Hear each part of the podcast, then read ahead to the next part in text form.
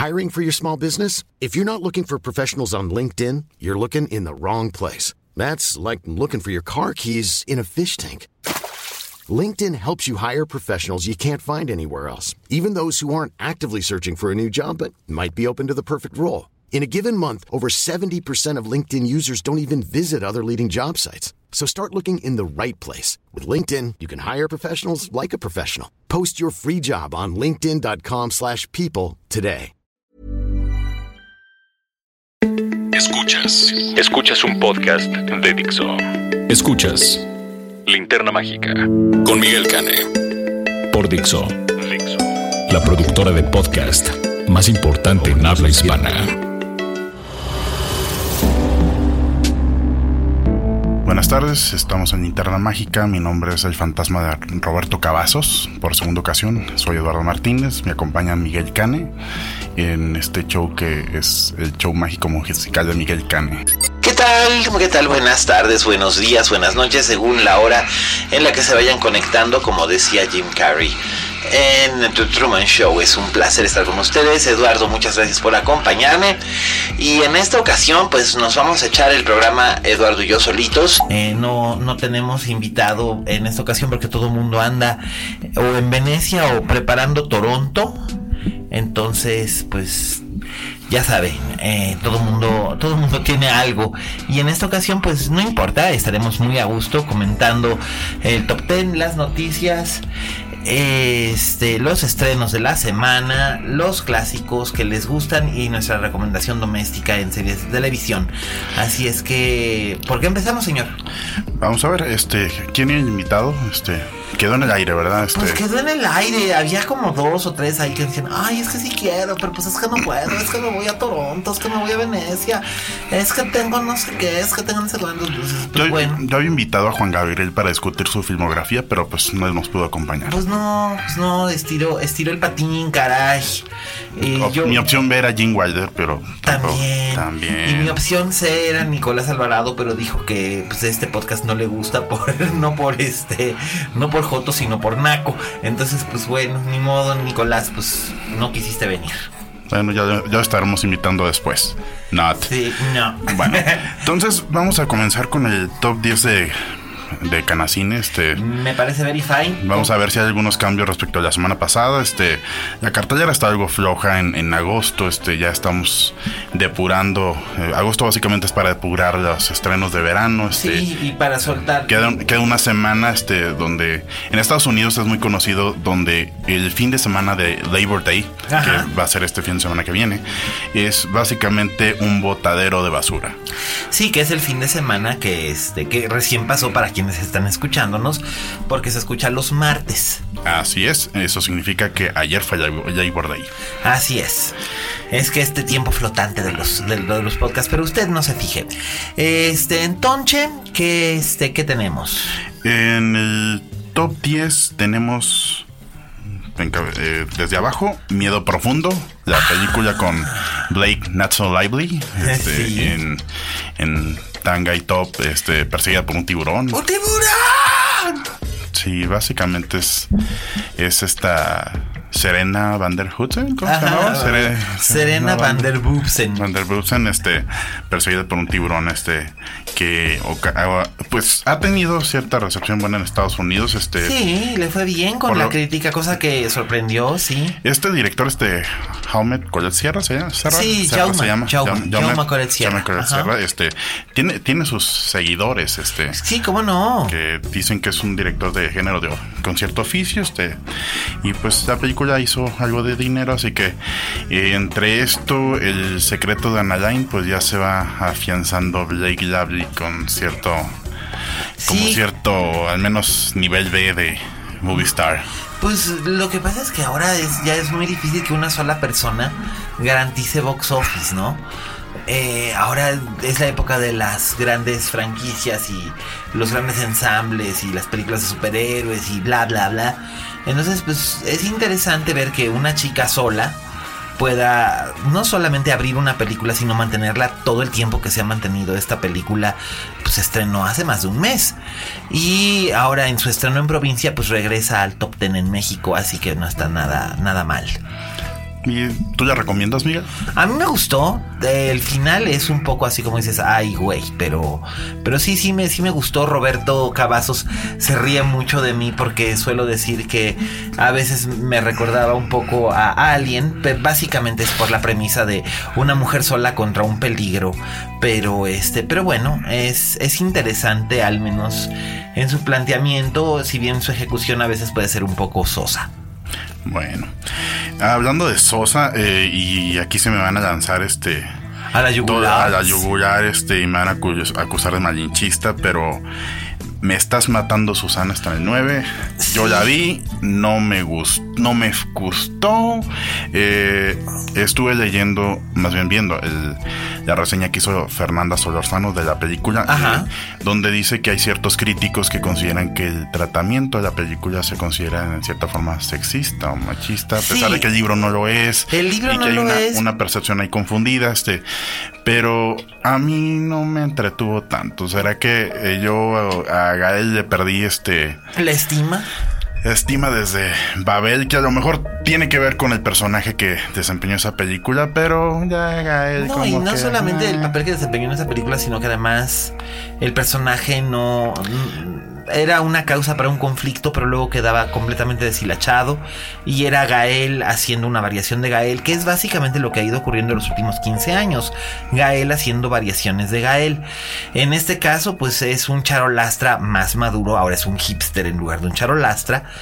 Eh, pero sí, el final de la película es particularmente odioso y donde la novela era muy divertida, muy entretenida, una novela muy mordaz de José Agustín. Aquí la adaptación que hace Roberto Snyder, que es un director muy capaz, no es mala, pero se va por unos derroteros que sí son bastante machistas, sexistas. Ernesto Díaz Martínez comentaba que básicamente Gael García Bernal es la, la herencia de los personajes que interpretaba Pedro Infante en los años 40 y 50. No le falta razón, es el, es el pícaro adorable. Pero en este caso es un pícaro adorable que no acaba de cuajar y que la verdad uno le acaba perdiendo cada vez más el respeto al personaje, ¿no? Si esa es a de- los dos. Si esa es de herencia, este, al final de cuentas se siente fuera de tiempo esa, her- esa herencia. Estamos de 60 años después de, de Pedro Infante. Sí. Ya como que no se aceptan o no, no son muy bien vistos. Es un de picarón, es un picarón que no maduró y entonces dices, "Ah", y eh, te digo, particularmente en la última, última secuencia de la película, todo lo que podía haber logrado se viene abajo por un capricho argumental y básicamente es muy molesto. No podría coincidir más. Ahora bien, en el 8 tenemos a el buen amigo gigante de Steven Hasbin Spielberg. Ay, qué coraje. A mí la película sí me gustó. Creo que es una buena película para los enanos. De hecho, amigos que tienen hijos han llevado a sus niños y sí les ha gustado. Pero sí, todos coinciden en señalar que es una película que se siente antique. O sea, es una película que debió haberse hecho hace 30 años y no ahora.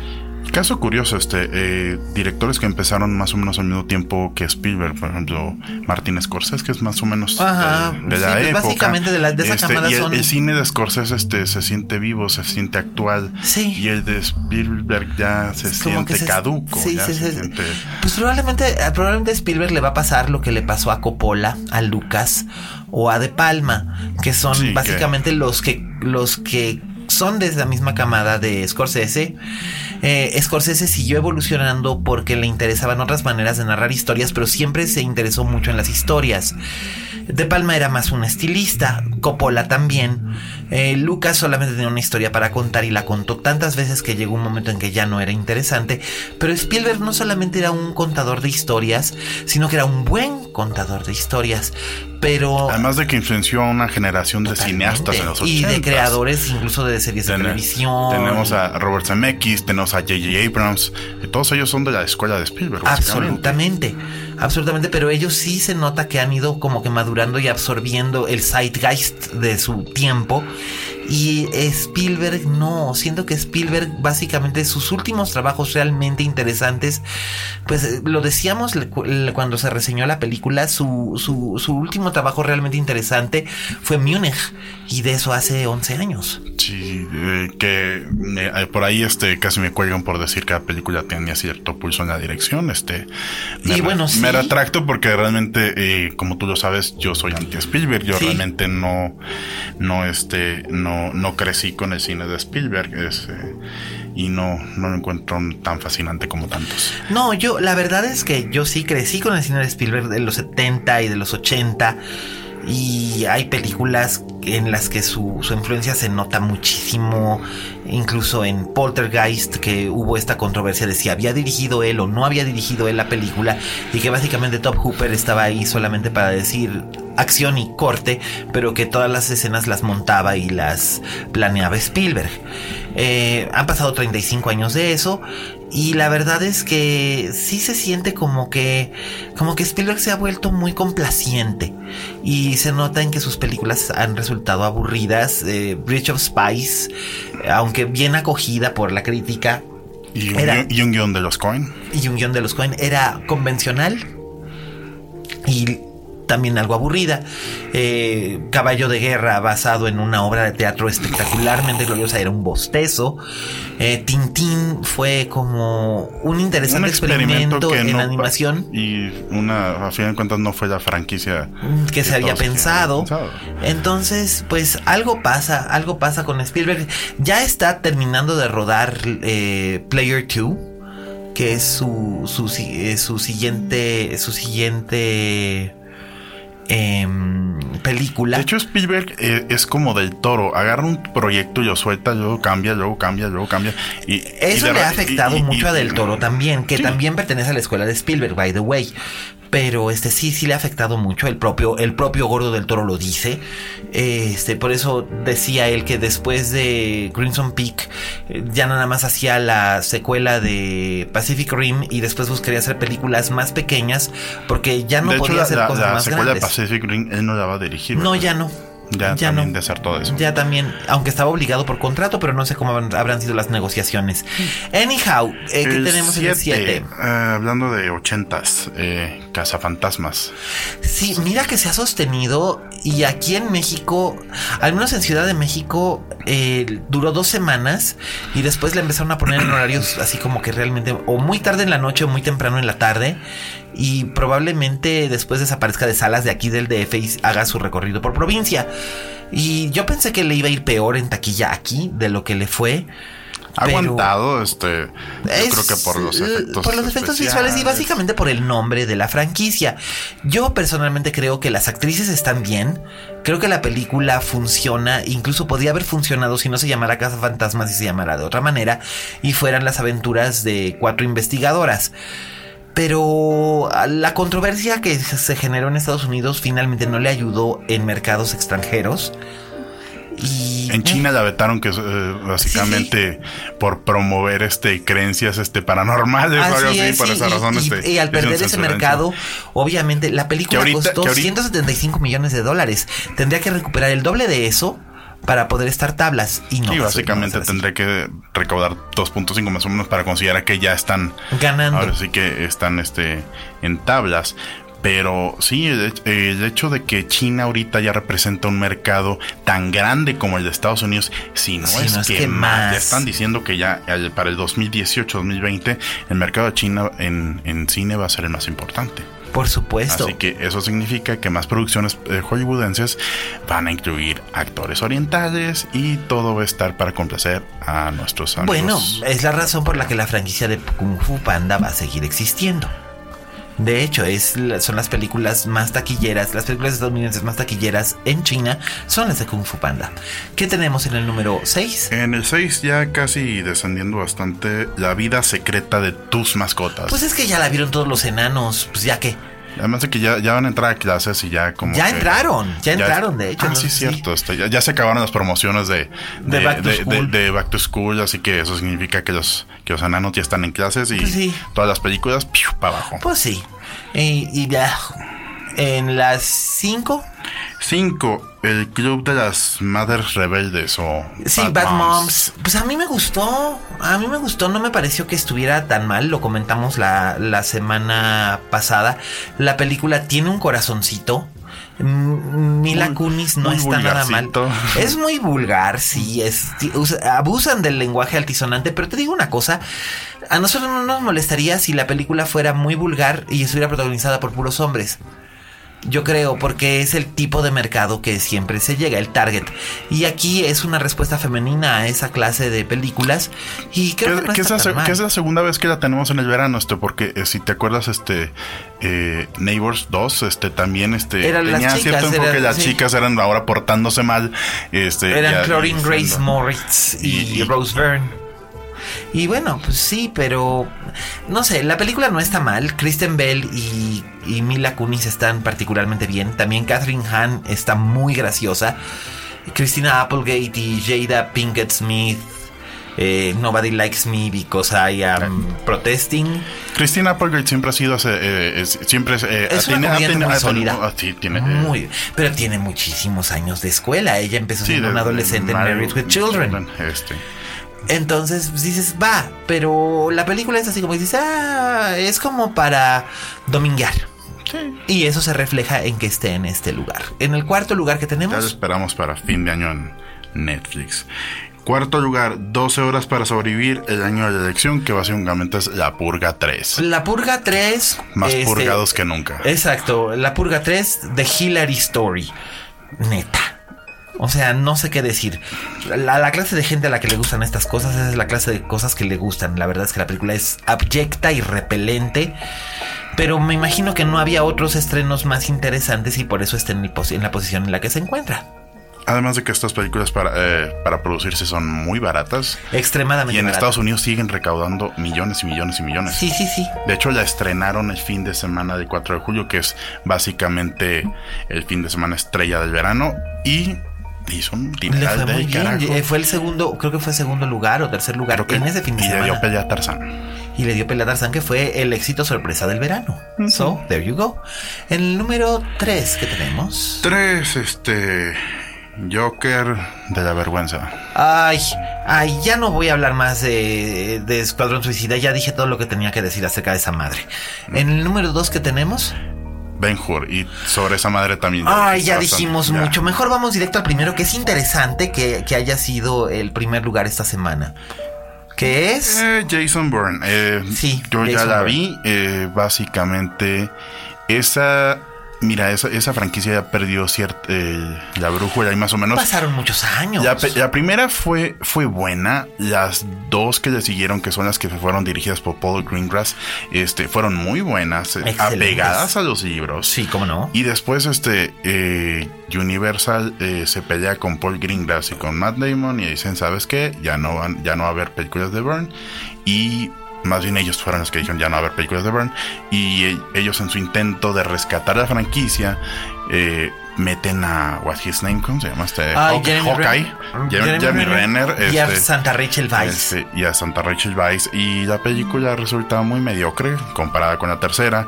Y ahora dicen ok ya regresen por favor le dan crédito de productor a Damon otra vez Paul Greengrass. Claro. Pero ya no están basados en los libros. Oye lo que yo iba a decir y cometí un error y tengo que hacer fe de ratas dice que John Allen aparecía. No, no, es, Julia, es Julia Stiles.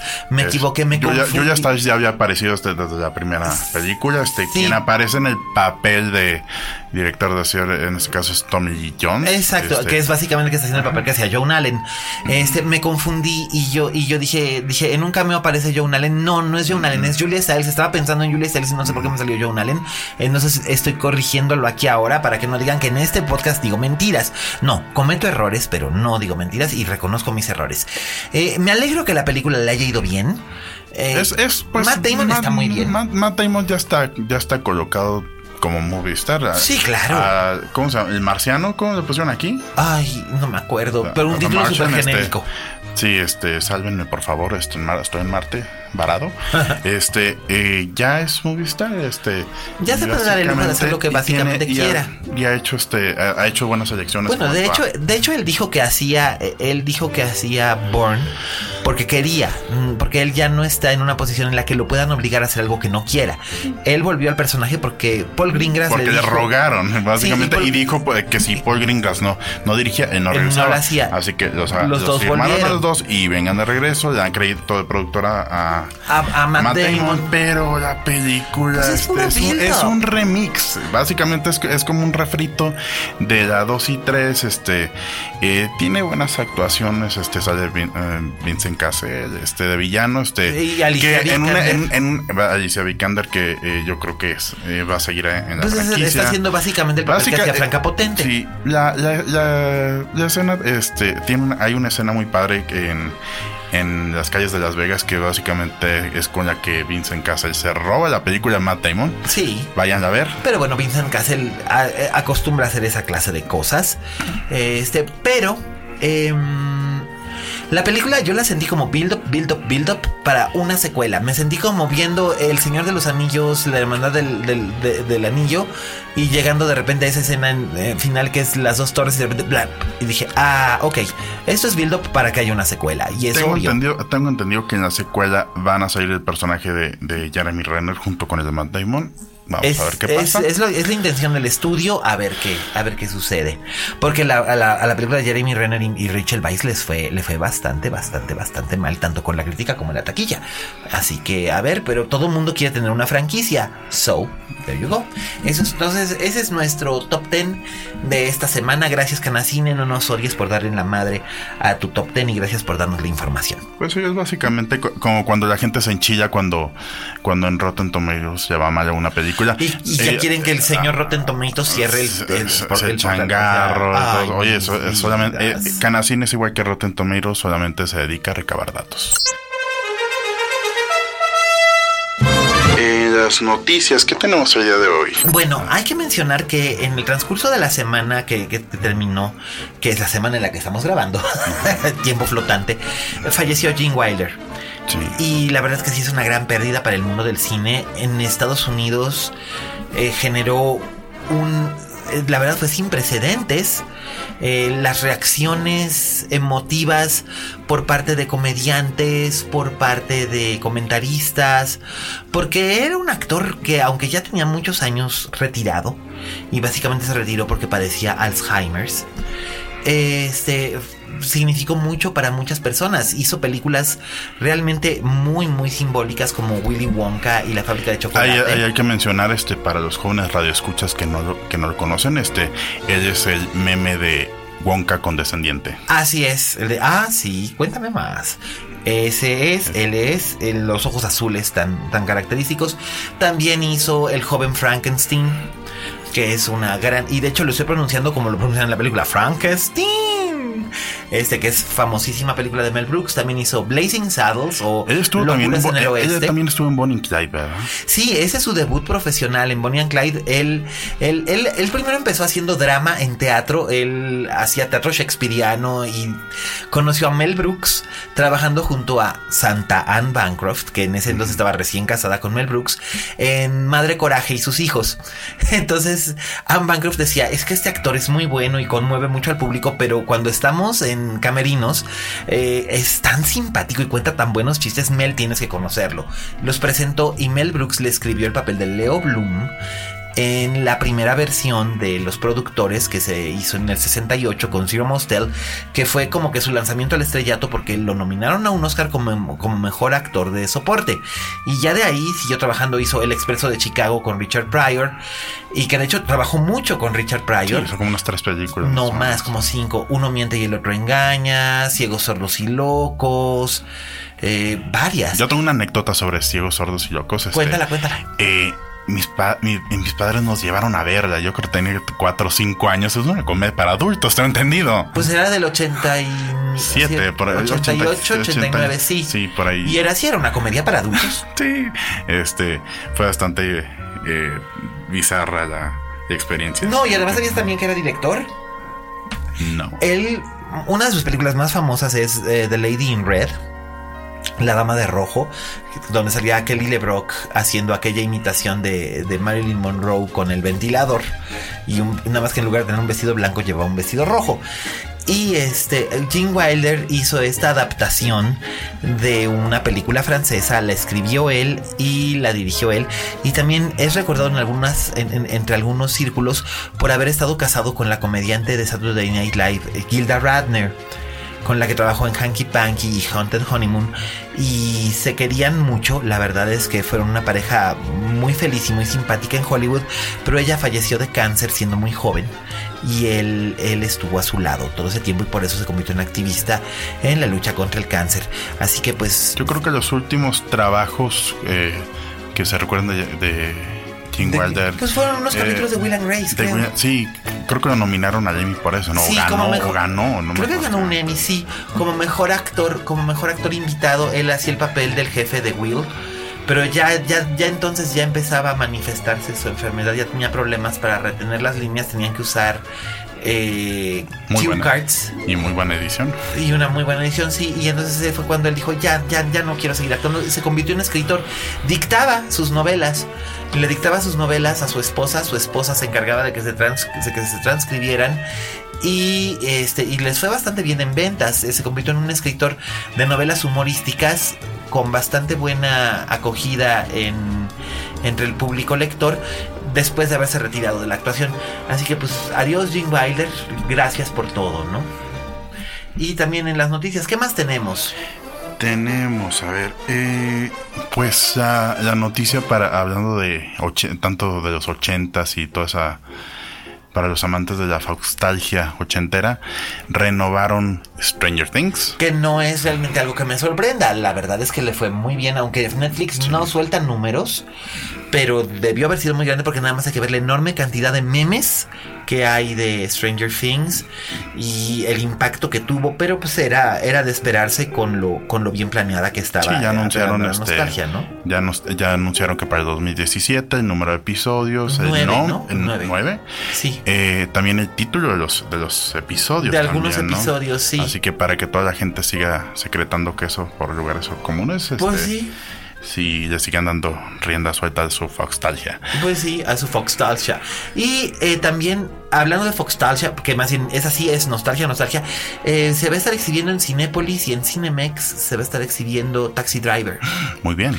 Eh, no sé si va a ser digital o va a ser en 35, ojalá sea en 35, pero a mí me parece bien interesante. Solamente va a ser durante esta semana eh, va a estar eh, esta semana del, del 5 de este, del 5 de septiembre hasta el 10 me parece. Así que eh, aproveche estos días vean cartelera vayan en la noche y... y vayan a ver de veras vale muchísimo la pena ver Taxi Driver en, pantalla grande, así como Scarface estuvo hace como un mes. Y las del Padrino. Las del Padrino también. The Shining, si la llegan a sacar, o El Exorcista, si las llegan a sacar en pantalla grande, vale muchísimo la pena porque...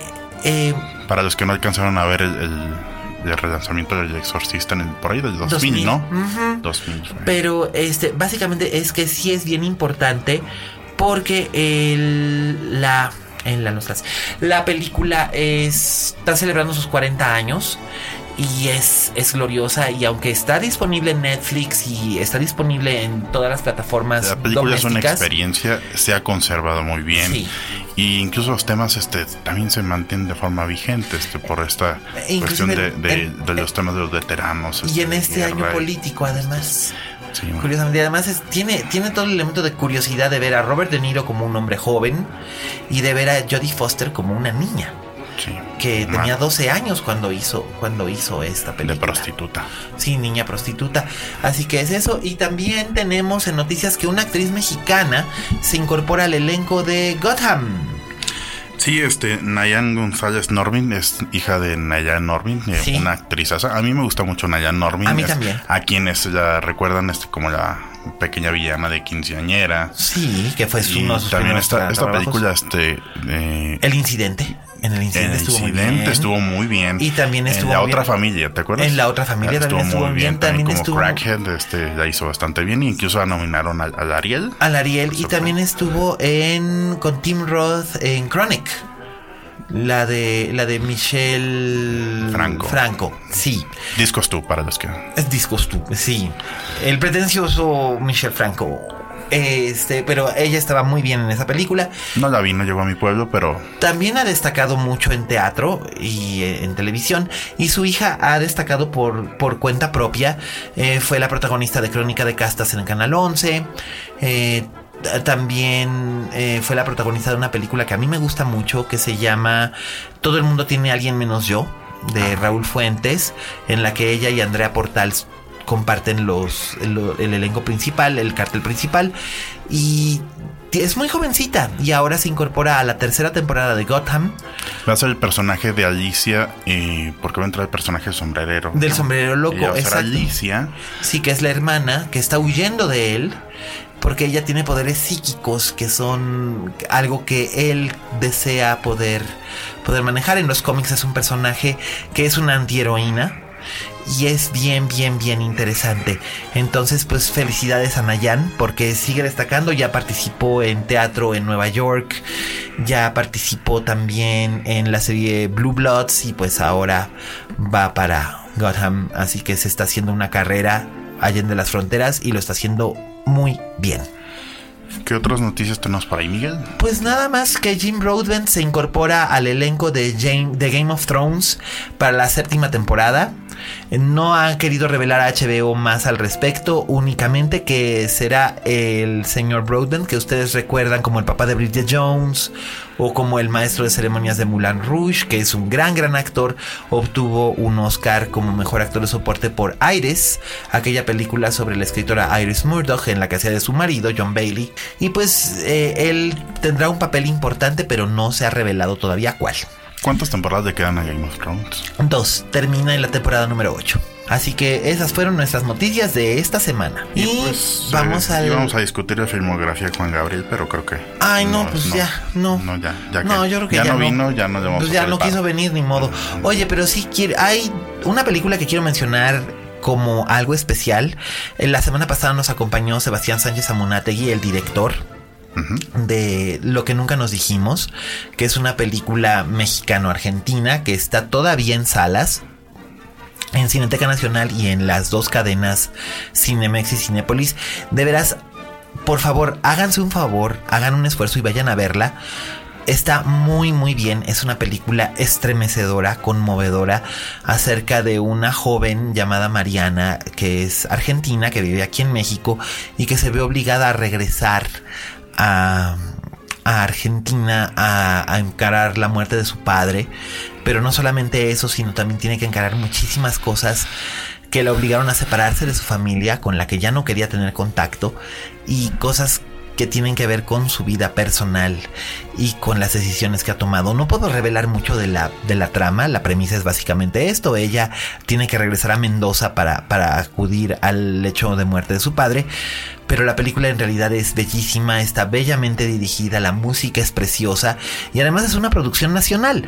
Entonces la verdad vale muchísimo la pena que de veras vayan y busquen lo que nunca nos dijimos. Como les dije, a finales de agosto, principios de septiembre, hay un botadero de basura en los cines comerciales. Vayan y dense una vuelta cineteca. Está también el sitio de De Fassbinder. Fassbinder para Sí, señor. Sí, yo, yo de hecho nosotros vamos, nosotros vamos a ir a ver este, eh, no, ya, este, iremos a ver el, el matrimonio de María Brown, que es este, una gran, gran película de, de Rainer Bender Fassbinder con Hannah Shigula, que es una de mis películas favoritas de toda la vida, by the way. Pero esto, bueno, es nota al margen, porque como tú dices, se estrenan muchas películas basura. Una de las películas basura que se estrenó es eh, Amigos de Armas, eh, que en, este, en inglés se llama War Dogs. Sí, del director este de, de las la resaca, resacón, ¿cómo se llama en España? Resacón. Resacón en Las Vegas y aquí se llamó ¿Qué pasó anoche? Este, ah, eh, Miles Teller y Jonah Hill haciendo la de, de traficantes de armas en, en Oriente en, en Oriente Medio. La verdad te digo una Esta cosa. es una, es una historia real, aunque, Sí. aunque esté muy mamona la película. La película es inmamable. Y lo que podía haber sido interesante de la historia, o sea, como al tener este dinero, este par de nerds universitarios que de repente se convierten en este, se convierten en exitosos gun runners eh, y cómo pierden el control por esto. Pretende irse por los derroteros de El Lobo de Wall Street, pero no puede. No puede porque es deliberadamente vulgar, es deliberadamente obtusa. Eh, Miles Teller está en otro tono, Jonah Hill está en total abandono y la película es mala, mala, mala. Por supuesto, será inevitable que se la encuentre usted en su complejo cinematográfico porque la están estrenando con muchas copias, pero la verdad es que... Esa película ya va a encantar a los bros. es una cosa horrenda y no vale la pena y la verdad es que es mejor lo que le voy a recomendar ahora, que vamos a recomendarlo aquí, don Eduardo y yo, que es la nueva y muy anticipada película de Nicolás Winning Refn, que yo creo que todas las modernas de esta ciudad ya tienen su boleto comprado o ya fueron este fin de semana a verla. Me refiero, por supuesto, a El demonio neón, que tanta controversia causó en Cannes. Sí, mira, eh, yo la acabo de ver. Este, también, este, quisiera, eh, hay que, hay que ah, ahondar un poco en el contexto de cuando fue el estreno en Cannes. Este, básicamente a Nicolas Winding lo lo crucificaron. Sí. En Cannes, este, el tipo de un. Pero él no lloró, él no lloró como Javier Dolan. No, él no lloró, él se aguantó, este, aunque el señor este que se jacta, eh, que se jacta de ser una persona muy sensible, dijo casi casi que le daban ganas de dejar de dirigir. Sí, aunque bueno, y ya no, lo va a hacer. No, claro que no. Pero sí, este, le, le, pegó en su ego, este, las rechiflas, los malos comentarios. Y viene de, de un estreno que también causó controversia, que fue Solo Dios Perdona, este, sí. también se estrenó en Cannes, ¿no? También las tres últimas que ha hecho se han estrenado en Cannes. La diferencia es que la, la, primera, que fue Drive, eh, ganó la palma como mejor director. Sí, este, y, tuvo un gran favor del público porque la película en sí es muy buena. Y básicamente lo puso en el mapa ya a nivel comercial. Porque ya, ya había este, tenido varias producciones danesas este, e, inglesas. Bronson. Bronson, ah, Bronson de Bronson. Bronson. Claro. Muy buena Bronson. Y la trilogía Pusher, que fue lo que lo sacó del underground. Hicieron, hicieron un remake de, la primera de Pusher, ¿no? Sí, bastante malo, by the way. Y él fue productor ejecutivo, pero eso fue todo lo que tuvo que ver. Y hasta ahí llegó. Hasta ahí llegó. Pero este también tiene películas horrendas, realmente horrendas, como Valhalla, Rising. que, o sea, dices, bueno, Matt Mikkelsen nada más porque sales tú, pero de lo contrario. Pero aquí lo que ocurre es que la gente tiene expectativas muchas veces desproporcionadas y desconectadas de la realidad o algunas veces van a ver una película que no tiene por supuesto ningún tipo de contexto real y esperan realismo que esos algunos de los comentarios que oí al respecto de, El Demonio Neón antes de que se estrenara aquí, antes de verla, la trae Cine Caníbal, eh, y yo dije, mmm, pero es que ¿por qué estás esperando realismo en una película cuya premisa es esta? Que voy a decir a continuación sin spoiler.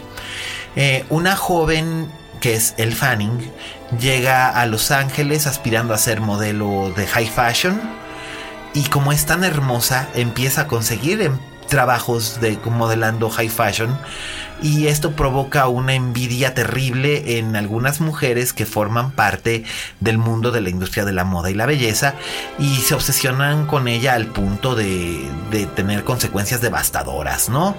Es una especie de thriller psicológico que yo considero que más bien, más que un thriller psicológico, es como una ópera de terror eh, pero completamente desconectada de la realidad. Es como las películas de Darío Argento en los 70. Más que nada es visual, visual, visual.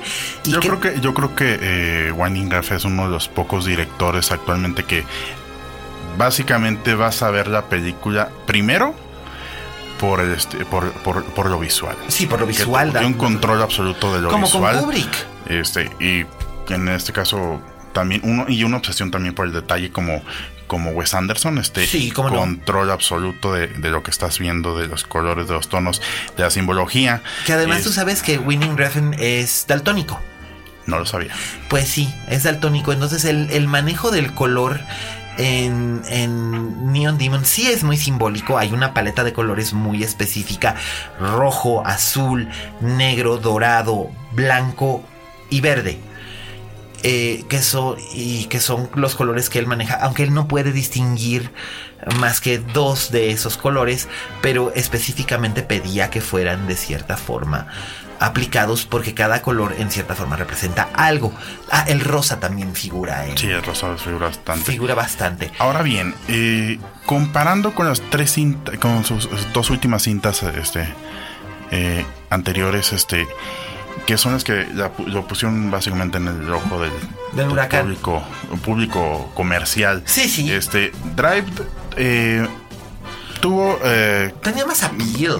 Tenía más appeal, este, yo creo que por básicamente por la trama y por las secuencias de acción. fue como y la historia de amor que también servía para acercar a otro tipo de público. Y, tenía un elenco, tenía un elenco muy sólido. Muy sólido. Muy sólido. Carrie Mulligan, Ryan Gosling, Brian Cranston, Oscar, Isaac, Albert Brooks, Ron Perlman, Christina Hendricks. Christina Hendricks, que aquí también aparece. Eh, entonces sí, pero además hay algo que la gente quizás no sabe o se le olvida. Drive es una adaptación de dos fuentes literarias, una novela y una novela gráfica. Entonces aquí sí había una trama coherente anclada en la realidad, eh, que visualmente era muy estilística. Y un guion que no estaba a cargo de Winding Refn. No, exactamente. En Only God Forgives, el guion era de Winding Refn y en realidad el guion era solamente una justificación para una serie de secuencias que podían o no contar una historia mediante el simbolismo. Yo sentí que sí contaba una historia, este, básicamente la, historia en, en, Solo dos perdón, está empujada por el simbolismo, y este, y no es una, una Y no hay un desarrollo de personajes, porque todos son como como arquetipos, ¿no? La madre es. La madre es Satanás. Es Satanás. El policía es Dios. El policía es Dios. Y Ryan Gosling es un alma eh. perdida en el limbo. Que no transmite absolutamente nada. Pero dices, ah, en este caso sí hay una trama. Que de hecho, pero claro, aquí en el, guion, aunque la historia es de Winding Refn, en el guion ayudaron dos guionistas mujeres. La dirección de fotografía es de una mujer, el diseño de vestuario es de una mujer. Eh, el diseño de arte es de una mujer.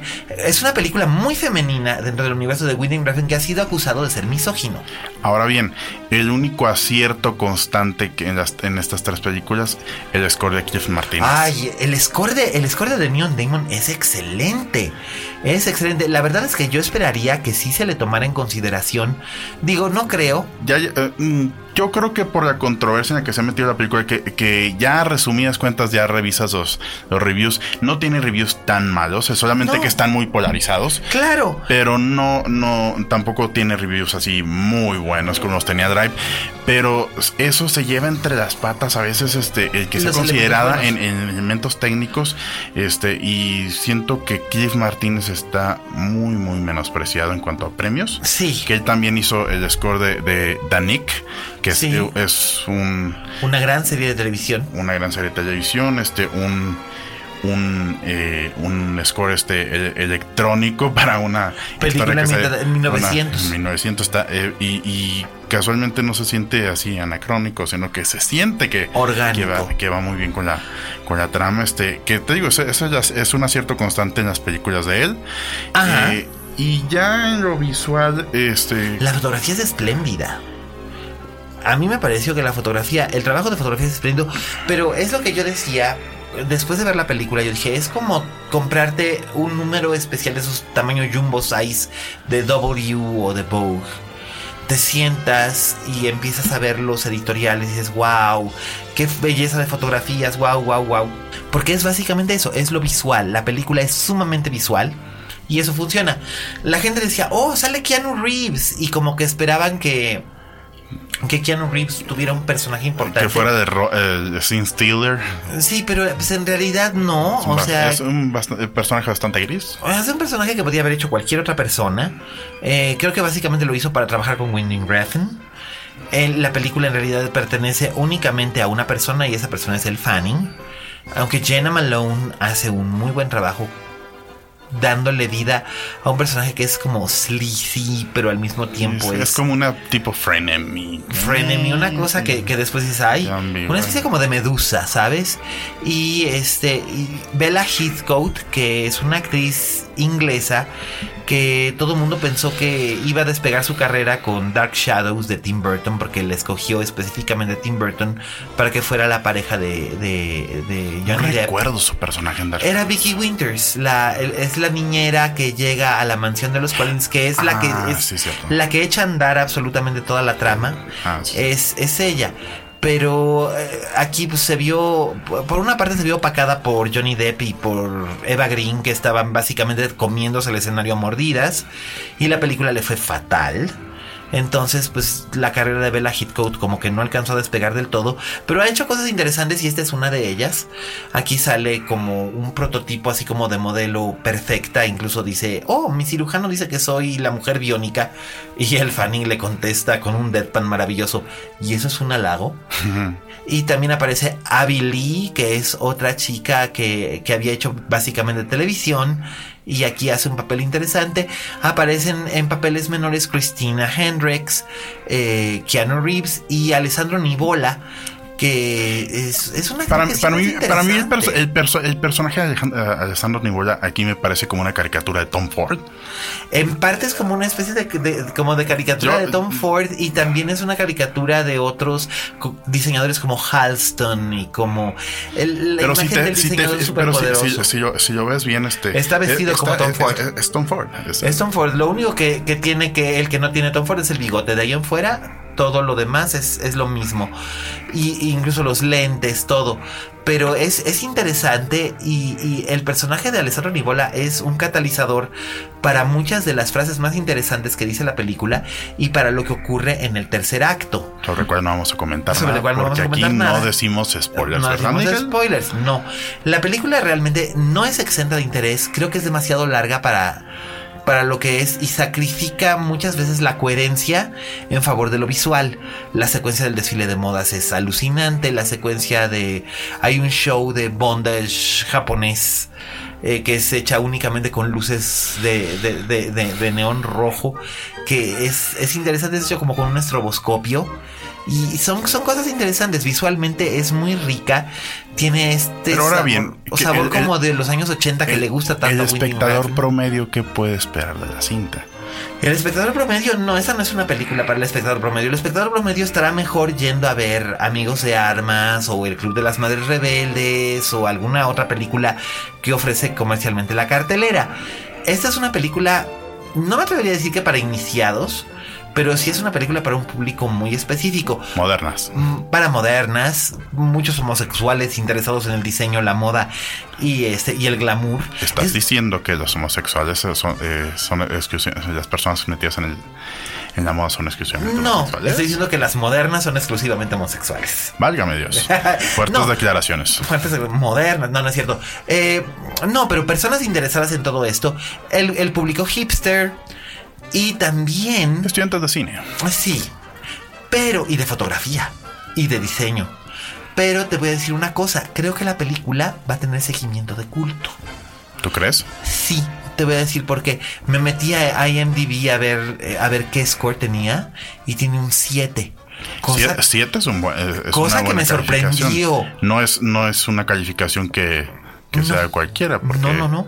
Es, No, un es decente. y- Es, es una, es una calificación bastante decente para una película que tuvo una exhibición limitada en los Estados Unidos, pero ahora a fin de mes aparece el Blu-ray y ya está en iTunes, entonces como que ya empieza el, pero el buzz del, del, del, del, culto, de, de que tenga una vida posterior a su...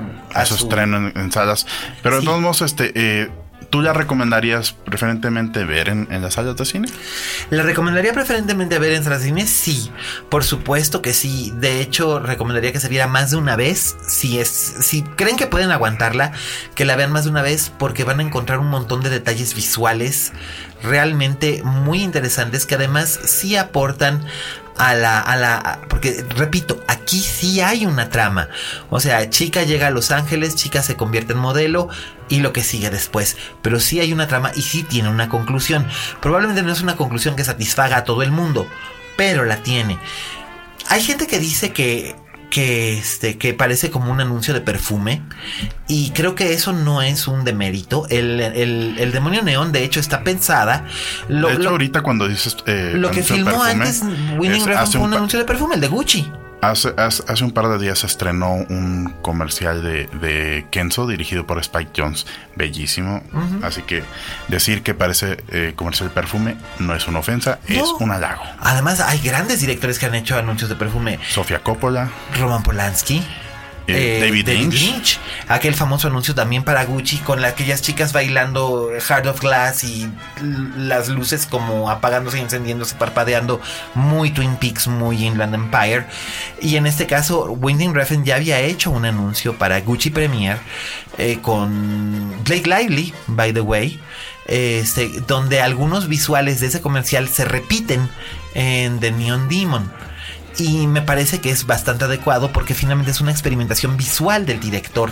Es, algo que está muy apegado a su criterio y eso creo que está muy bien. Por otro lado, también descubres que Winding Refn, al menos yo lo descubrí, es un gran cinéfilo, no solo es un gran cineasta, sino que es un gran cinéfilo en el sentido de que muchas cosas que ha visto las ha absorbido y las reproduce con amor y con cuidado en referencias visuales a otras cintas. Hay referencias visuales a lo que quieras. A Carrie, El Ansia, em, Suspiria, el año pasado en Marienbad. Eh, las películas de Derek Jarman, que eran básicamente películas de arte. Eh, hice una lista que salió en Twitter eh, en la que mencionaba películas de David Cronenberg como The Brood, eh, películas de Lynch como Inland Empire o Twin Peaks Fire Walk With Me. Vamos. Yo creo que la cinta va, va a depender del tiempo para que se, se analice y se, y se, defina si va a tener un seguimiento de culto o no. Yo lo que creo es que es un producto, es una, es una obra muy bella. Sí es una obra de arte. No puedo decir que es una obra maestra.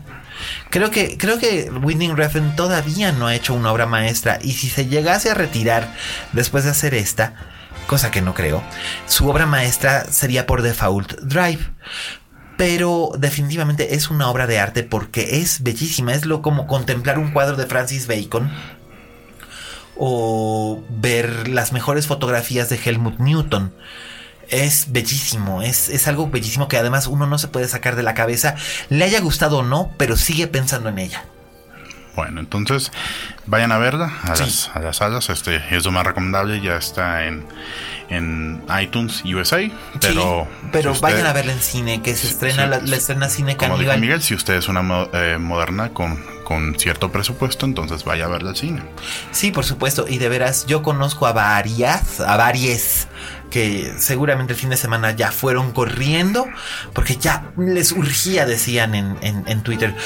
Úrgeme verla, muero. Pues muere, muere. Literalmente muere, muere, muere.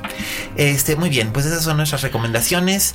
De... son las críticas de la semana. Sí, las, sí, las reseñas de esta semana. Ahora bien, recomendaciones, Miguel. Este ¿De qué íbamos a recomendar a filmografía San Juan Gabriel, pero de nuevo nos quedó mal. En la de esta primavera en la que en la que él dice, "No, no, soy inocente", no cuando lo meten a Lecumberri, que dices, "Ay, pobrecito." ¿Es pues, autobiográfica? sí, todas las películas que hizo Juan Gabriel como actor eran autobiográficas. Hasta que le dijiste adiós.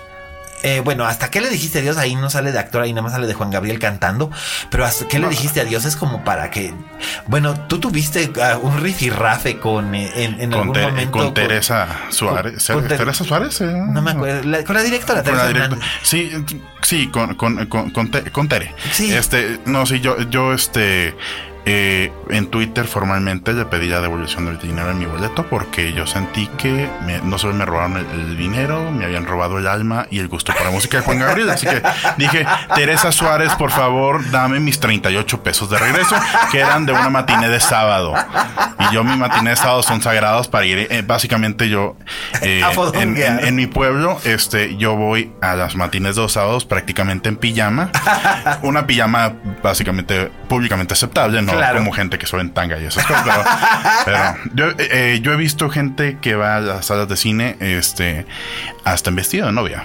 Me tocó ver una vez. Así que, Sí, claro. este, en mi pijama socialmente aceptable, yo iba todos los sábados a los matines. Allá en Rancho Meadow. Y uno, y uno de esos errores que cometí un sábado fue ver que le dijiste adiós y le dije, "Te- Teresa Suárez, dame mi dinero. Ay, yo me ya". esperé hasta que saliera en Netflix, fíjate. Creo que ya ni siquiera ya está en Netflix. No, igual ya regresan, ya ves. Ah, Ahorita, bueno, pues ahorita, el, Juan Gabriel Power está todo lo que da. Pues y, sí. Este, van a Pero esa, repetir. esa película realmente es, es mala, mala de ofensiva. De, de, de- es Yo creo que si se hubiera estrenado este fin de semana, ya hubiéramos tenido a quien echarle la culpa del fallecimiento de Juan Gabriel. Por supuesto, aunque seguramente también hubiera tenido un enormísimo éxito de taquilla y de hecho yo no sé por qué no la exhibieron en cines y podrían haber aprovechado. No les des ideas, por favor. Cinépolis es una muy mala idea reestrenar que le dijiste adiós. Por favor, no lo hagas, por favor. Cineteca Sí. tampoco. No, no, Cineteca no creo que se arriesgue. Aunque bueno, sería, sería un detalle que Cineteca por lo menos exhibiera el Noa Noa, que es una película que tiene, que no está exenta de interés. Pero este, bueno, finalmente cine de los 70, que es un poco un poco raro, que es, es tan desigual la calidad. Pero este, pero pues sí, íbamos a hablar de, de- de- de- íbamos a recomendar películas de Juan Gabriel, pero pues como se nos adelantó, ni Yo modo. traigo una recomendación este, eh, que ya no es de cine, va a ser de Netflix para todos Sí. los, encan- eh, todos eh, eh, todos Claro, los que pues les encanta es- estas son las pasar, pasar en el sofá todos los sábados. este Y básicamente va a ser Bojack Horseman, ¡Ay, qué maravilla! sobre la cual te pido que tú hagas una pequeña sinopsis para que Sí. la gente sepa de qué trata Bojack Horseman. ¿Cómo no? Ahora bien, eh, cuando uno está ahí navegando en Netflix, Ajá. ve Bojack Horseman y dice, ah, es una caricatura de un caballo, ah, es una caricatura para adultos, ah, es una caricatura cínica. Hay cierto, yo siento que hay ciertos prejuicios respecto a la animación de cine para adultos Sí. eh, y dicen, ah, este, esto está aburrido, ah, es una caricatura. eh, salvo lo que nos vayas a contar este eh, de reseña, este tú y yo sabemos que el personaje, a, a nivel crítica, el personaje de Bojack Horseman ya se coloca entre entre ese selecto grupo de hombres maduros, este, con, Con problemas con crisis, ex- emocionales. crisis existenciales serias, como lo son eh, Tony Soprano, Walter Don- White, Wal- Don, eh, Don Draper Don Draper, sin duda alguna es una gran y referencia. ahora Bojack Horseman. Sí, hombre, bueno, para quienes no han visto Bojack Horseman y se la han encontrado ahí en, en Netflix, pero dudan, la verdad no duden, se van a reír mucho. Es una historia que va ya en su tercera temporada acerca de un caballo. Sí, un caballo. De veras, un caballo que habla. Antropomórfico. antropomórfico que fue estrella de televisión en los 80 y 90 con un sitcom llamado Horsing Around, que básicamente es Full House con un caballo Caballando. caballando. Entonces, pues él eh, se volvió suficientemente rico con esa serie como para ya no tener que trabajar. Eh, está deprimido, quiere encontrar el significado de su vida y, y está rodeado de un montón de personajes realmente fascinantes y extravagantes como Todd Chávez, que es un homeless que vive en su sofá. Un chavito homeless que vive en su, en su sofá. La voz la presta eh, es Aaron, Aaron Paul, Paul. Aaron Paul de Breaking Bad y el comercial de Popcorns que pasaban a finales de los noventas. Muchos van a recordar este comercial. Claro.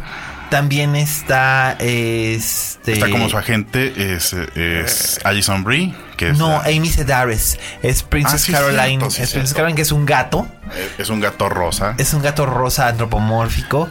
que Eh, les pido de favor no busquen fotos de, de, de Princess Caroline en Google porque hay, ya hay unas este hay un, unas este obras de fans este bastante vulgares este Ah. sí sí Yo pensé que te iban a salir fotos de Carolina de Mónaco o algo así. no no Este también voy, a- sale. voy a buscar ahorita para, también, también está Alison Brie de Mad Men y de Community. Ella es Diane, que es la voz de la conciencia de Bojack Horseman, por así decirlo. Es una joven coreano-alemana que es escritora y que es la, la amiga de, de, Bojack Horseman, la única amiga sincera de Bojack Horseman.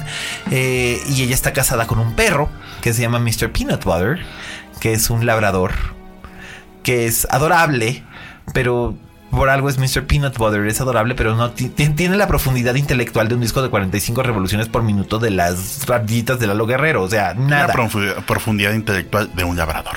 Pues sí, pero es muy bueno. También otros personajes que, que aparecen por ahí son este, la misteriosa publicista Ana Skanak es la tercera temporada. Ah, sí, que es Angela Bassett. La, la, serie va de que Boya Horseman quiere reencontrarse con el estrellato, quiere dejar de ser un actor en el olvido, un actor de televisión en el olvido. Y quiere regresar, este, ve sus opciones. Los primeros capítulos de la, primera temporada sí parecen eh, ustedes los van a venir a decir, sí, es una caricatura para adultos, este tiene estos clichés, todo eso. Pero les aseguro que a partir de la segunda mitad de la primera temporada, la serie despega. Claro. Y despega bien. Se va enganchando. Se vuelve un drama seriado. Se, vuelve un, drama. Ya deja de ser, deja de ser comedia. Sí, sigue es una eh, comedia teniendo sus puntadas. una. Ahora sí que es una comedia casi existencial. Sí, cómo no. es una este comedia negra y este ácida y amarga y donde uno cree que se va a pasar riendo y al final ya terminas llorando. Oh, es, es deprimente, pero al mismo tiempo es fascinante. Y te digo, hay todo este, todo este mundo en el que conviven celebridades, eh, parodias de celebridades reales. Eh, celebridades reales, porque sí aparecen algunas celebridades reales. Jessica Biel aparece, por ejemplo.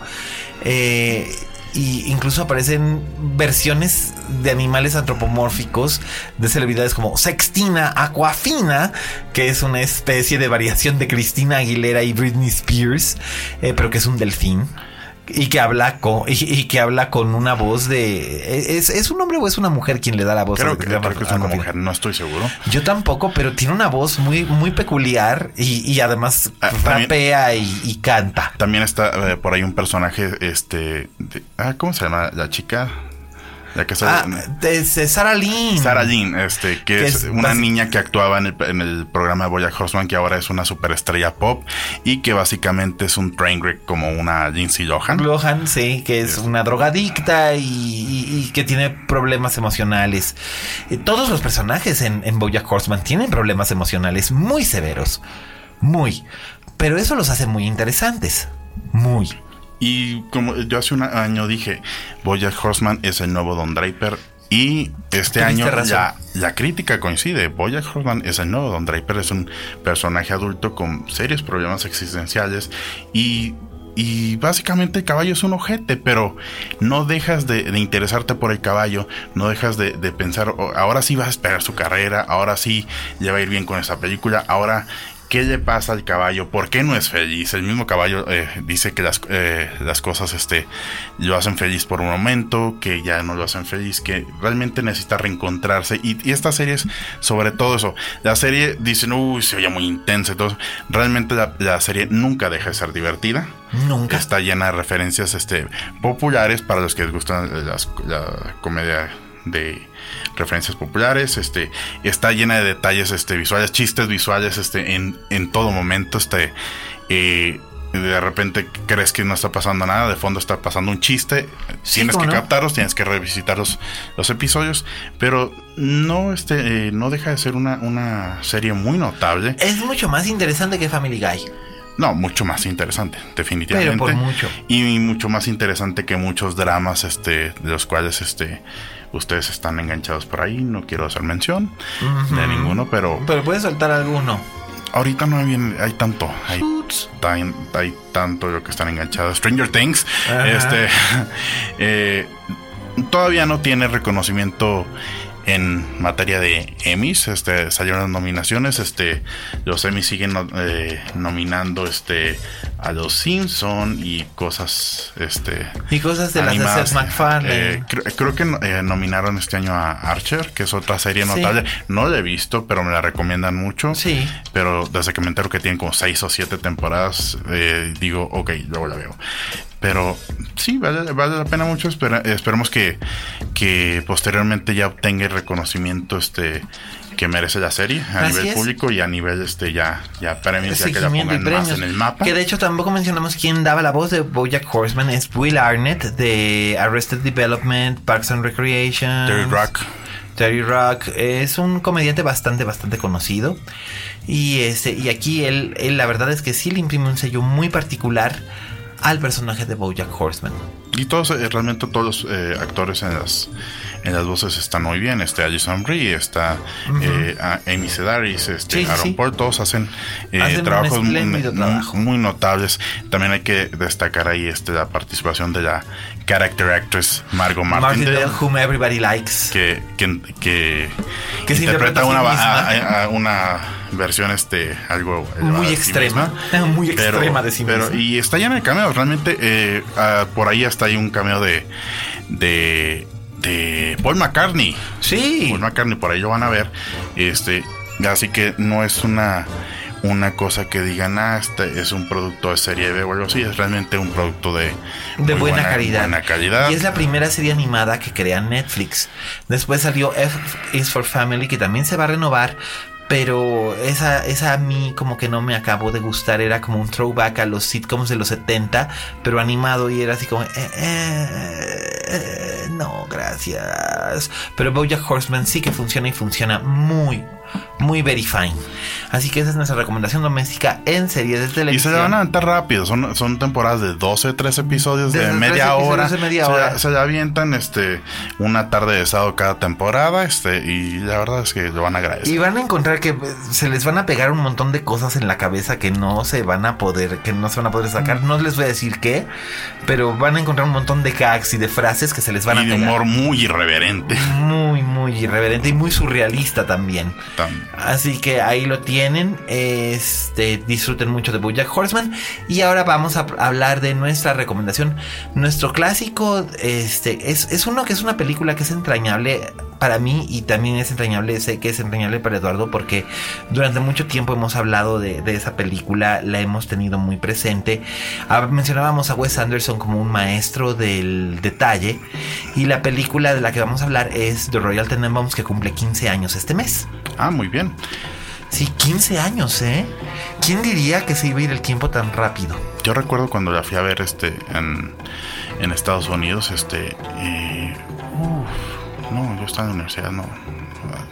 Yo tengo muy buenos recuerdos de esa película. Este, eh, a Wes Anderson yo lo conocí con Rushmore, eh, que aquí le pusieron tres multitud, con Olivia Williams, Jason Trustman, Bill Murray, este, en una actuación que, en la que muchos consideraron que era ya una, una notoriedad en la carrera de Murray que estaba haciendo un papel secundario.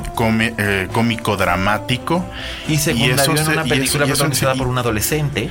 y eso y eso le dio cierta notoriedad a su, carrera actoral y posteriormente vino el reconocimiento ya cuando hizo Los in Translation y después este The Life Aquatic with Steve Sisu que esa más bien es de culto Sí. Este, ¿Y qué me puedes decir de Royal Tenenbaums para los que no han visto la película o no tienen una idea de... Híjole.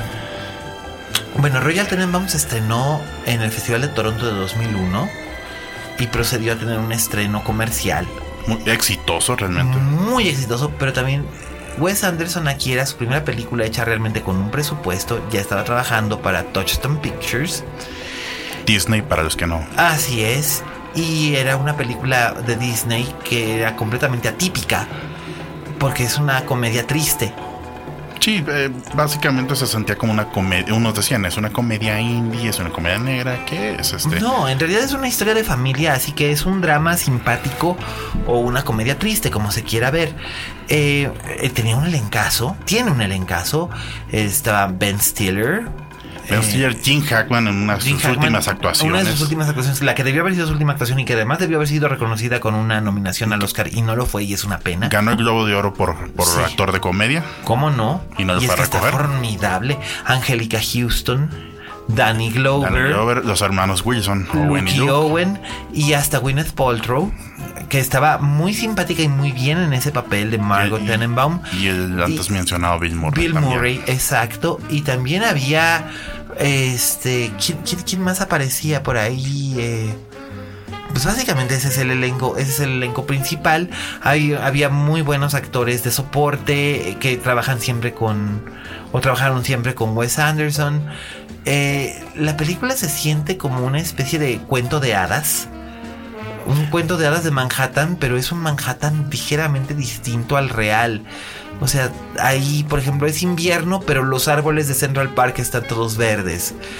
Y para dar una, una breve sinopsis, El tiempo está trata de, que Angelica Houston y Jim Hackman están casados. Sí. Tienen tres hijos, de los cuales una de, una de ellas es adoptada, que es en este es caso Gwyneth Paltrow.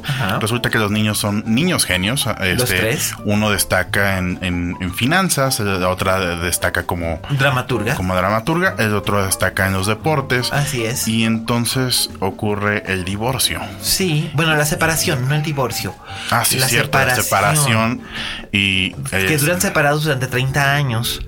Y este. eh, Básicamente, eh, eh, Jim Hackman lo que dice es que le pregunta a los niños, este, es culpa nuestra, y él básicamente les dice, no, pero gracias a ustedes tuvimos que hacer sacrificios, así que técnicamente está diciendo Que sí. que fueron ellos, este, a la, a la hija adoptada se la pasa presentándola como a la hija adoptada, Ajá. este, y crea un estigma en esta.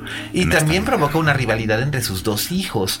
Al su hijo mayor lo hace menos en favor de su hijo menor, que es su favorito. Y entonces los tres hermanos Tenenbaum crecen amándose, pero también resintiéndose profundamente. Y la señora Tenenbaum hace todo lo posible, que es un personaje entrañable, tal como lo encarna Angélica Houston. Evelyn Tenenbaum es un personaje entrañable porque ella... Es básicamente el sostén de la, de, de- en todos los sentidos de, la la, familia familia. Tenenbaum, que básicamente se vuelven celebridades por esta notoriedad del, de- del, del talento de los hijos. Así es. Y ella lo capitaliza precisamente para poder asegurar su educación.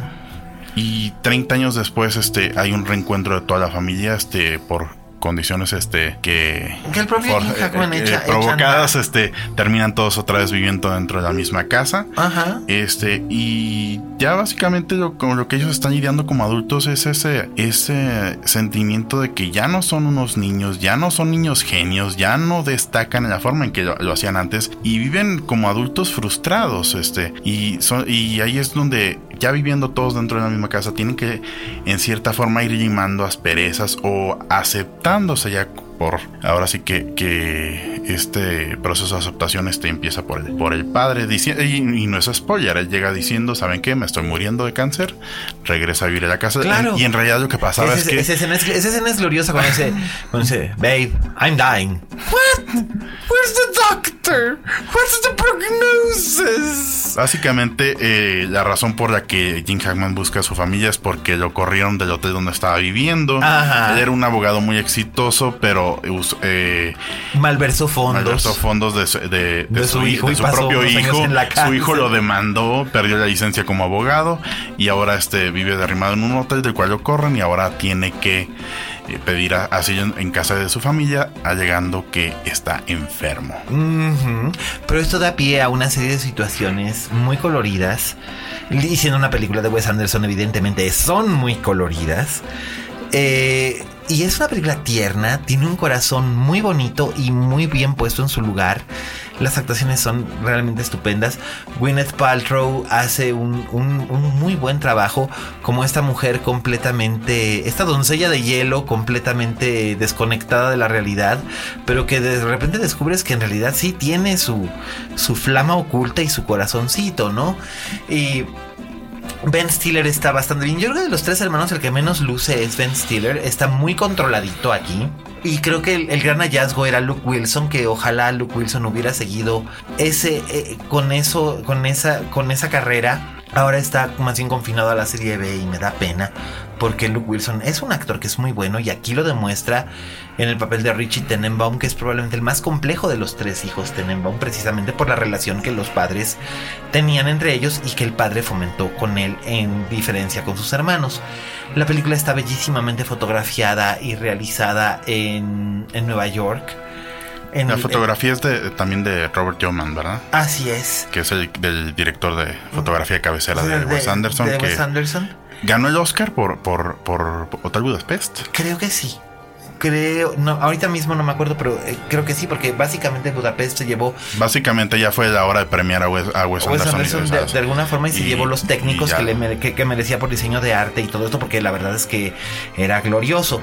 Y esta película tiene un diseño de arte glorioso también. Es muy bella, tiene un, un manejo de la música excelente, tiene, la, tiene un score de Mark Mothersbaugh del famoso grupo Divo. que este que es una una que una- durante muchas películas fue su también su, compositor de cabecera, y- cabecera. Y, y- y la música es muy bella. Incluso hay un, un número musical que se volvió muy famoso, que es el Sparkplug Minuet, que durante años fue la música de, de, que- que- de- el brand de Movistar, esa era su música. Eh, y también en la selección de canciones, canciones de Paul Simon, de Nico y el Velvet Underground, de John Baez. de John Baez. No, la de John Baez es en. en Sí. En Steve Sisu. Oh. La de Here's to You. Pero si era Nico y el Velvet Nico y Nico con el Velvet Underground en, do- en dos canciones. En este también. Bowie por ahí no sabe. Creo que sí aparece. Creo que sí aparece Bowie en. en- Que, en que esta. básicamente este The, Life Aquatic of Steve Zissou básicamente Son fue pura música de, de Bowie, en, en, en, en- en en portugués, este, brasileiro con su, con su George que, también actuaba en la película y él tocaba las y, ha- y había versiones instrumentales de las este de las canciones e incluso aparecían canciones de Bowie este en eh, eh, Ziggy Stardust y Queen Queen Beach y Life on Mars aparecen interpretadas por Bowie en Steve Zissou. Aquí la verdad es que el soundtrack es buenísimo, el, el soundtrack de, de los Tenenbaum es muy bueno, la canción maravillosa esa de Middle in the Hay de, de Elliot Smith de Elliot Smith que la grabó y poco después se suicidó. en, en una escena clave de la, de la película que además hay, hay un diálogo clave ahí que es I'm going to kill myself tomorrow. Los Rolling Stones. Los Rolling Stones aparecen bellísimamente representados. Además con una canción poco conocida, pero que es una de sus canciones más bellas, que es este She Smells Sweetly. Eh, la verdad es que es una película que tiene algo para todos, que le dice algo a todos. esa película que eh, ahora sí que esta sí ya la puso comercialmente En el mapa- en el mapa a- Wes a Anderson Wes era su sí. tercer película después Sí. de Battle Racket Que es había sido un, que, que había sido un, un, un, este Un un, corto cortometraje luego ya hizo largometraje Que el, cor- que que el por- largometraje era... mm, Era un, eh, es, es un es un es un es un debut muy desafortunado en el sentido de que no no establece no siento yo que haya, haya establecido ¿Un el, estilo? la- el estilo de Wes Anderson sino No. que vin- este vino a, a ya notarse en Rushmore En Rushmore sí, totalmente, y ya se advierte en estas pequeñas obras de teatro, en, la, en los, en los, en la separación en actos, en los diálogos tan bizarros y tan cuidados. que hay que destacar que el guion de Rushmore y el guion de The Royal Tenenbaums este, estuvieron a cargo de Wes Anderson y de Owen Owen Wilson, Wilson, que estuvieron nominados Es- a un Oscar como así mejor. que es como nominado al Oscar. Owen Wilson Sí, señor, por el guion de The Royal Tenenbaums como mejor guion original. Y básicamente fue la película que le abrió a Wes Anderson este, la posibilidad de demandar un mayor presupuesto, que en este caso para The Life Aquatic of Steve Zissou ya usó, ya fue un, el triple del presupuesto que tuvo para... Y es para una pena que la película fue un fracaso comercial. comercial, no de crítica, pero sí comercial, aunque tuvo vida en culto, muy, un- una larga Básicamente por, por, por pertenecer a la, a la filmografía de Wes Anderson, que Sí. ha tenido sus seguidores, este, su número de seguidores creciendo, Entre ellos, numerosas modernas. numerosas... Numerosas modernas, sí, cómo no. Modernas, sí. Sí, cómo no. Y este, y digo, ya sé, ya, ya sé que algunos como algunos amigos míos que son muy modernas como Saúl y Anexas me van a estar echando miradas de así como de cuchillo, pero saben que se los digo con cariño. Este, pero sí, este les fue este les fue muy bien a esas películas con su vida posterior. Eh, realmente Wes Anderson no ha tenido un gran éxito comercial desde desde los Tenenbaum hasta Hotel Budapest. Un- un- Hotel Budapest tuvo, tuvo éxito comercial. Moonrise Kingdom en cierta forma también. Pero después, por ejemplo, Viaje a Darjeeling no fue un éxito ni de crítica ni de taquilla. El talentoso señor Fox sí fue un éxito de ambas, De, eh, de crítica más no de taquilla. porque era una película que sacó un mercadeo para niños, que no lo era. Pero este, A mi sobrino de tres años le encanta. sí. Sí. Yo a los míos, eh, yo a los míos intenté, intenté mostrarles, pero el stop motion como que no, no es lo suyo. entonces, eh, y es que ahorita, a- no a- ahorita los niños ya están, ya están envenenados por el CGI. Sorry. Pues sí, y no, y, y- y como que no ocurría mucho que, que pudieran entender, entonces pues no, no les llamó la atención. Así que la película, pues, no, no, no tuvo mucho éxito de taquilla, pero sí un gran éxito de crítica y una Y básicamente gran mi vida en culto. filmografía, Wes Anderson ha tenido una vida permanente Sí. posterior. Toda, Toda, todas, todas, todas. Incluso hasta Bottle Rocket. La gente se acerca a Bottle Rocket después de haber visto todo lo demás para ver cómo empezaba. Por lo regular se alejan indiferentes. Yo recuerdo que había exhibiciones de Battle Rocket en el Museo de, de Artes Fotográficas en San Diego. Este, ah, se, se analizaban las películas con, con- con críticos. Este, y esa era una de las que hablaban mucho. Yo la verdad fui, no, yo no, yo nunca- yo no le tengo este mucho aprecio a, A. Battle Rocket. Este, mi película de Wes Anderson sigue siendo, la favorita sigue siendo por un pelo, sigue siendo Rushmore, porque es una, una película que hasta hasta resulta este ah, la, la considero esto casi casi autobiográfica Ajá.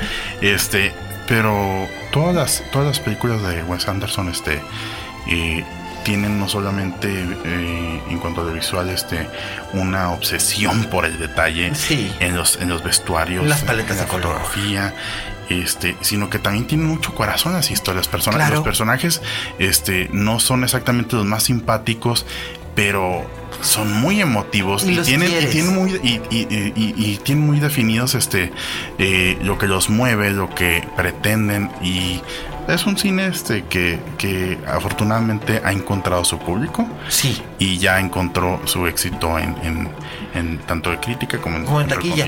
Y la verdad es que yo creo que si la obra maestra de Wes Anderson es El Hotel Budapest, sin duda, pero también su obra maestra es Los Royal Tenenbaums. definitivamente. Definitivamente. Y tener dos obras maestras en una filmografía que apenas cumple 20 años, porque apenas hace 20 años que se estrenó Bottle Rocket.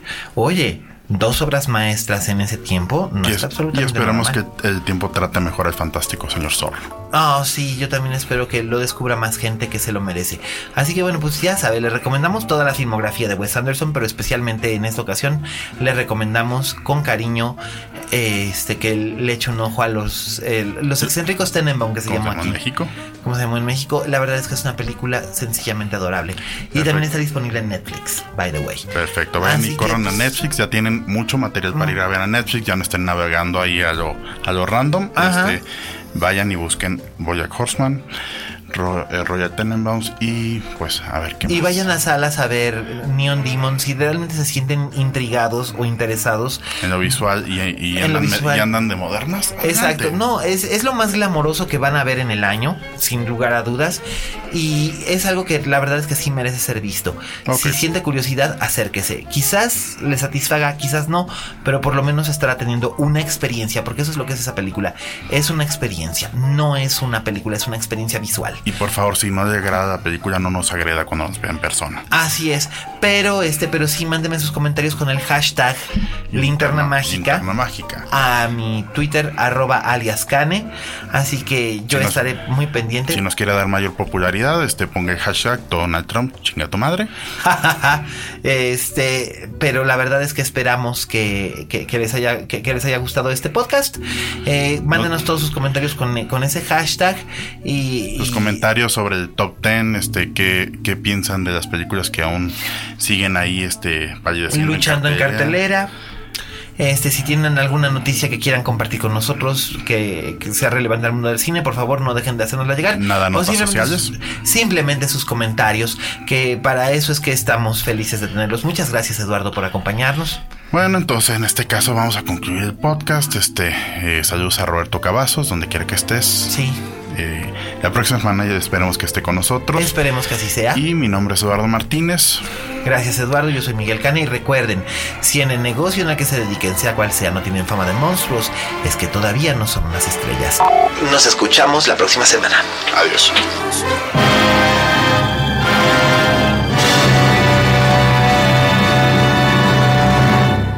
Dixo presentó Linterna Mágica con Miguel Cane.